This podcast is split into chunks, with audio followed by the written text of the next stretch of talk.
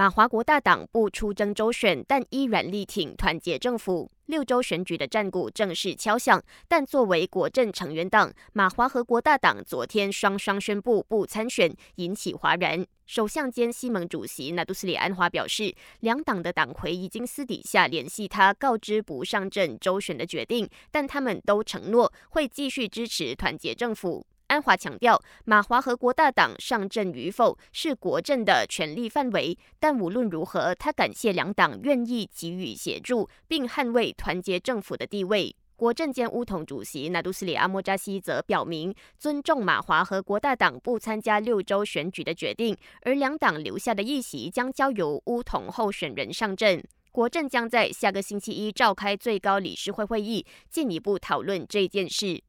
OPR 维持不变，人民可以稍微喘一口气。国家银行今天召开二零二三年第四次货币政策委员会会议后宣布，维持隔夜政策利率 OPR 在百分之三，符合市场预期。然而，随着美国联邦储备局官员暗示，这个月内将恢复升息，推动美元走强，连续升了两天的令吉对美元汇率今天跌回四点六五水平，对新元也回吐涨幅。根据国家银行汇价，截稿前令吉对美元报四点六五九零，对新元则写下三点四四二一。感谢收听，我是子琪。